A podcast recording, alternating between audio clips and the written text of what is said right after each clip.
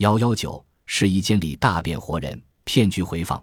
新婚旅行在每个人脑海中都应该被美好、幸福、甜蜜诸如此类的词所修饰，而张先生和李女士则成为一个例外。飞机穿过层层的白云，张先生将已经熟睡的妻子的头缓缓地移向自己的肩膀，妻子眉角的胎记映入眼帘。三年了，张先生心里不断地重复，泪水已经夺眶而出，是后悔还是自责？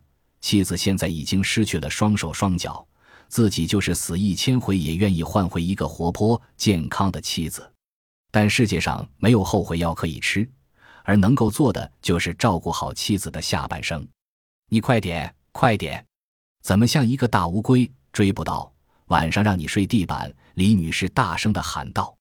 张先生抿嘴一笑，大步追上去。相恋八年，终于走进了婚姻的殿堂，总算是苦尽甘来。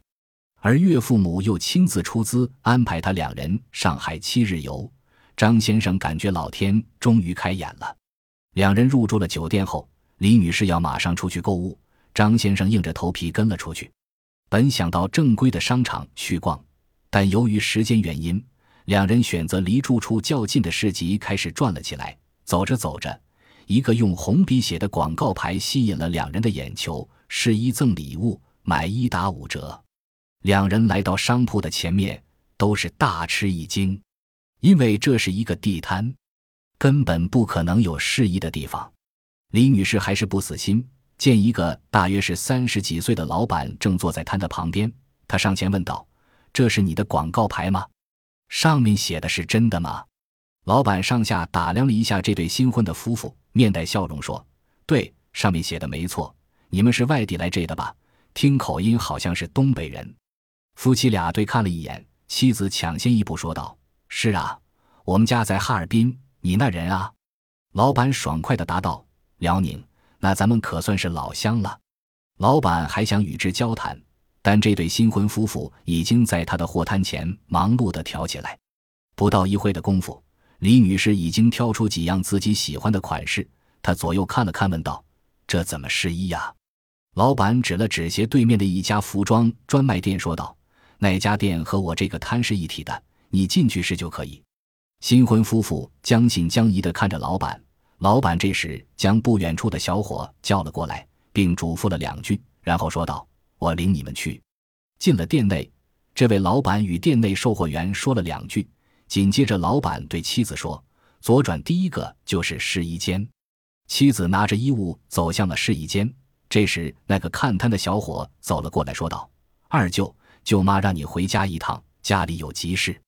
老板恶狠狠地抱怨道：“什么急事？哪天都有急事。”然后转过脸，微笑地对张先生说：“家里有事情，需要赶紧回家一趟。挑好的衣服可以直接在这家店结账。”张先生点了点头，看着两人消失在自己眼前，他一个人在店内等候。十分钟不知不觉地过去了，妻子还是没有出来。丈夫实在是等不下去了。就走到刚才和老板攀谈的售货员面前，说道：“我妻子在试衣间十分钟了，还没有出来，你可以帮我去看看吗？”售货员微笑的说道：“好的。”并且转身走向了大厅的右侧。张先生马上叫住了售货员，问道：“试衣间不是在左侧吗？”售货员不禁笑了起来，说：“那是卫生间。”张先生感到脑子嗡的一声，焦急的说：“刚才和你谈话的人不是你们店的吗？”售货员说道：“那个人不是我们店的，他刚才过来是问我卫生间在什么位置。”张先生飞快地跑向卫生间的位置，大声喊道：“老婆，老婆！”没有人回答，他也顾不了那么多，冲进了女卫生间，推开一扇扇门，发现空无一人，他连忙跑出去。更令他感到震惊的是，对面的摊位已经消失得无影无踪，他呆坐在门口。过了几分钟。他拿起了自己的手机，拨打了幺幺零。当警察赶到时，发现张先生抱着自己的头放声大哭。接下来的两个星期，妻子还是音讯全无，就像世界上从来没有这个人来过似的。伤心的丈夫在家人陪同下回到了家乡，他无心工作，抑制已久，麻醉自己。三年不知不觉悄然而逝。他尝试三次自杀，但都被救了回来。父母实在是不忍心看到儿子现在的状态，于是他们给儿子报了去泰国的旅行团。张先生随着旅行社来到了曼谷。当他们来到一个景点，那里正上演一场畸形秀。他见到一个生锈的铁笼里有一女人，四肢全无，身躯包括脸部，犹如破布般残破，充满疤痕。他在地上扭曲着，并发出有如野兽般的呻吟声。突然间，张先生浑身一颤。他从那毫无人样的女人脸上见到他再熟悉不过属于他新婚不久就失踪的妻子脸上的红色胎记。张先生抓着铁笼，并且大叫起来，这引来了工作人员。经过了解情况，景点负责人将妻子交还给了张先生，而当地的警方也马上介入了此事件。调查结果发现，这样的表演团是私人主办的，在泰国全境做私人表演，而幕后是一个国际贩卖人口的集团，将拐买的受害人主要从事卖淫，以及将被害人致残进行乞讨和做畸形表演。在李女士的帮助下，警方抓获了犯罪集团的主要负责人，并且解救了其他受害人。骗术揭秘：本案中，行骗者主要采取了如下的方法：其一，抛砖引玉。上屋抽屉。本案中，行骗者抓住女性在购物时贪小利的缺点，将受害人引入作案地点，制造各种假象，降低受害人的警惕性。其二，屁想杀人。瞒天过海，行骗者想要使自己的奸计得逞，必须将受害人引至于相对隔离的空间。本案中，厕所与试衣间的调换正是瞒天过海的典范。当然，在实施犯罪过程中，厕所内必然有接应者，以此形成加工之势。其三，奸计得逞，走为上计。本案骗术的点睛之笔在于。利用普通的第三者将摊主离开合理化，可谓是环环相扣，防不胜防。骗案违法，本案的受害人的目标群体往往是特定的，因此会使用各种各样的方法将其引入一定的固定的场所，然后将其掳走。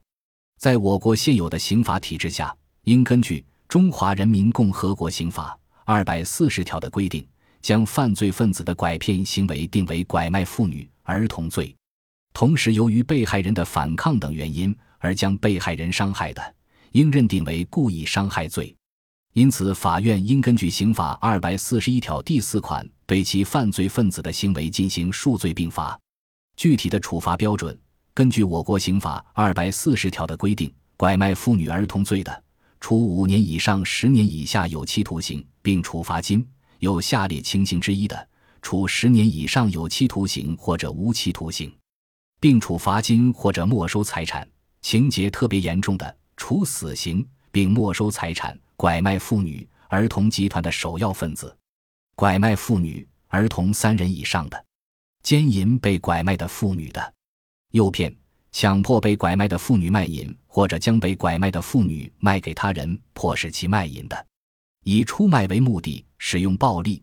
胁迫或者麻醉方法绑架妇女、儿童的，以出卖为目的偷盗婴幼儿的，造成被拐卖的妇女、儿童或者其亲属重伤、死亡或者其他严重后果的，将妇女、儿童卖往境外的，拐卖妇女、儿童是指以出卖为目的，有拐骗、绑架、收买、贩卖、接送、中转妇女、儿童的行为之一的。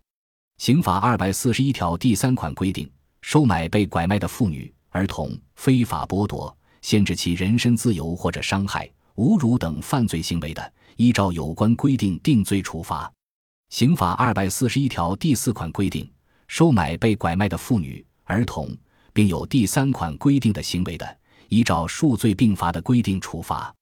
天下没有免费的午餐，骗术的实现一定要借助糖衣的伪装。心情则明，无欲则刚，这能为我们打开慧眼，辨别真伪。